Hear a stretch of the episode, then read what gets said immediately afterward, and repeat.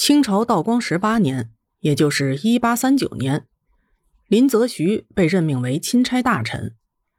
他前往广东禁烟时候发布的第一道公文是这样的：所有监宿公馆只用家常饭菜，不必备办整桌酒席，尤不得用燕窝烧烤，以节米费。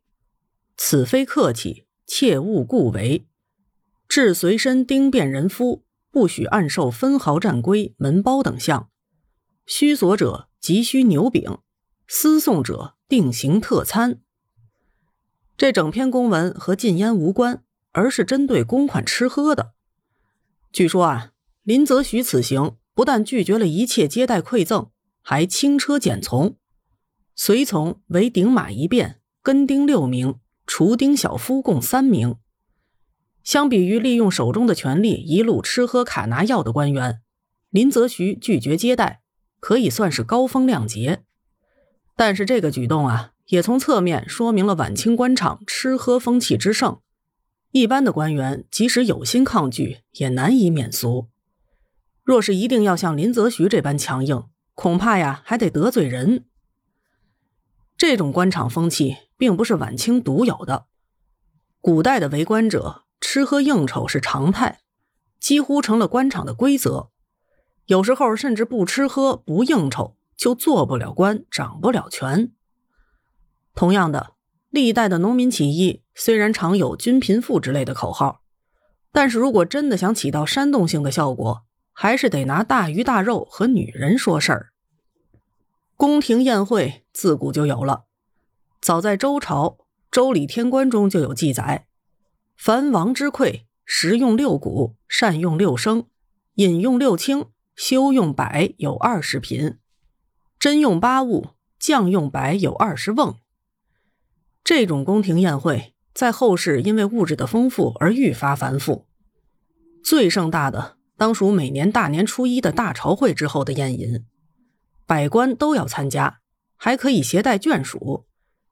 这个古代最高规格的官场应酬活动，从周朝就已经开始，直到清朝才结束。其他例行的还有新皇登基时候的元会宴，改元建号时候的定鼎宴。祝寿时的万寿宴等等，在皇权社会里，宫廷宴会属于绝对权力导致的特权特供，本来不应该算是官场应酬。但是这种风气啊，确实影响了官场的生态。官员们上行下效，就把宴会变成了一种固有的流程。从升迁到任到离职，还有寿辰、婚嫁等等，宴会啊，可以说是贯穿了整个的官场生涯。至于日常的应酬，更是生活的一部分。退朝下了班，三三两两的喝个酒、聊个天是很多官员维护关系的必要手段。如果官场动荡，官员调动频繁，这种宴会呢也会跟着频密。比如《汉书》中描述的，西汉后期就有吏或居官数月而退，送故迎新，交错道路的混乱局面。到了《后汉书》，又有。自是迭代交互，令长乐毅，迎新送旧，劳扰无已，或官司空旷，无人暗示的记载，可见这迎来送往、吃喝应酬，已经导致了行政效率的严重低下。有的时候，官场应酬还会引发血案。两汉时期最著名的因为吃喝引发的血案，发生在演义小说里，《三国演义》开篇不久。倒霉的督邮就吃拿卡要未遂，还被暴打了一顿。到了魏晋南北朝的时候，此风仍盛。南朝设迎新送故之法，地方官上任和离任都得送礼。一般送故以三年为期，也就是离任后的三年里，原任职所在地每年都得去送礼。各州郡甚至设置了送故主簿这个岗位，专门负责迎来送往的。这个制度并没有财政拨款，那钱肯定是出自老百姓身上了呀。有的人认为啊，越是皇帝昏庸、吏治混乱的黑暗年代，官员就会越热衷于吃喝。其实啊，也不一定。官员的应酬之风和政治是否清明基本上没关系。有的时候啊，盛世反而更加流行。比如说，中国历史上经济最为繁荣的宋朝，就是官员应酬最为繁盛的时代。《宋史》里记载，宋朝有巡社的制度，每一巡都有一次宴考，每个衙门动用公款宴请都有公开的账本，叫做公使包居。这种用于公务接待的公款就称为公使钱。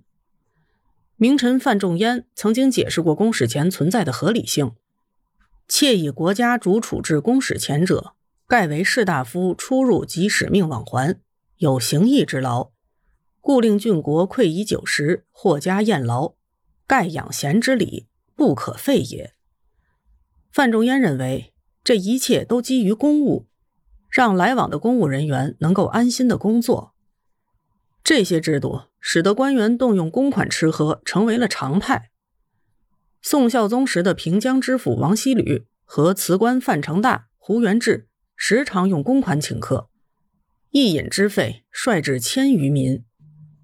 北宋的尹洙曾经在《分析公使钱状》中记载，庆历三年，仅魏州官府官员每月便有五次公款吃喝的宴会。《朝野杂记》记载，南宋时候，东南诸郡公使率臣监司倒数，号为上下马，临路皆有馈，计其所得，动辄万民。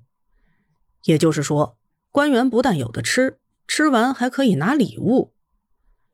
吃喝还通常伴着送礼行贿，仅仅扬州一地每年用于馈赠的小礼品就花费了十二万民，一民等于一千个铜钱。北宋时期，杭州已经极为繁华，朝廷派往杭州的监司大多都在城内设立办事处，杭州当地还得专门安排一名官员负责接待。大名鼎鼎的苏轼。担任杭州通判的时候，就疲于应付接待任务，甚至称这里是酒食地狱。当时的人曾经这样描绘宋朝的公务接待：宋故迎新，交错道路，受迎者唯恐传马之不多见，宋者唯恨立足之长少，穷奢节费，谓之忠义；省繁从简，忽为薄俗，转乡仿效，留而不返。此外，宋朝还曾有凡点检或商议公事、出交劝农等皆准公言的规定，也就是说，官员下乡工作的时候可以公款吃喝。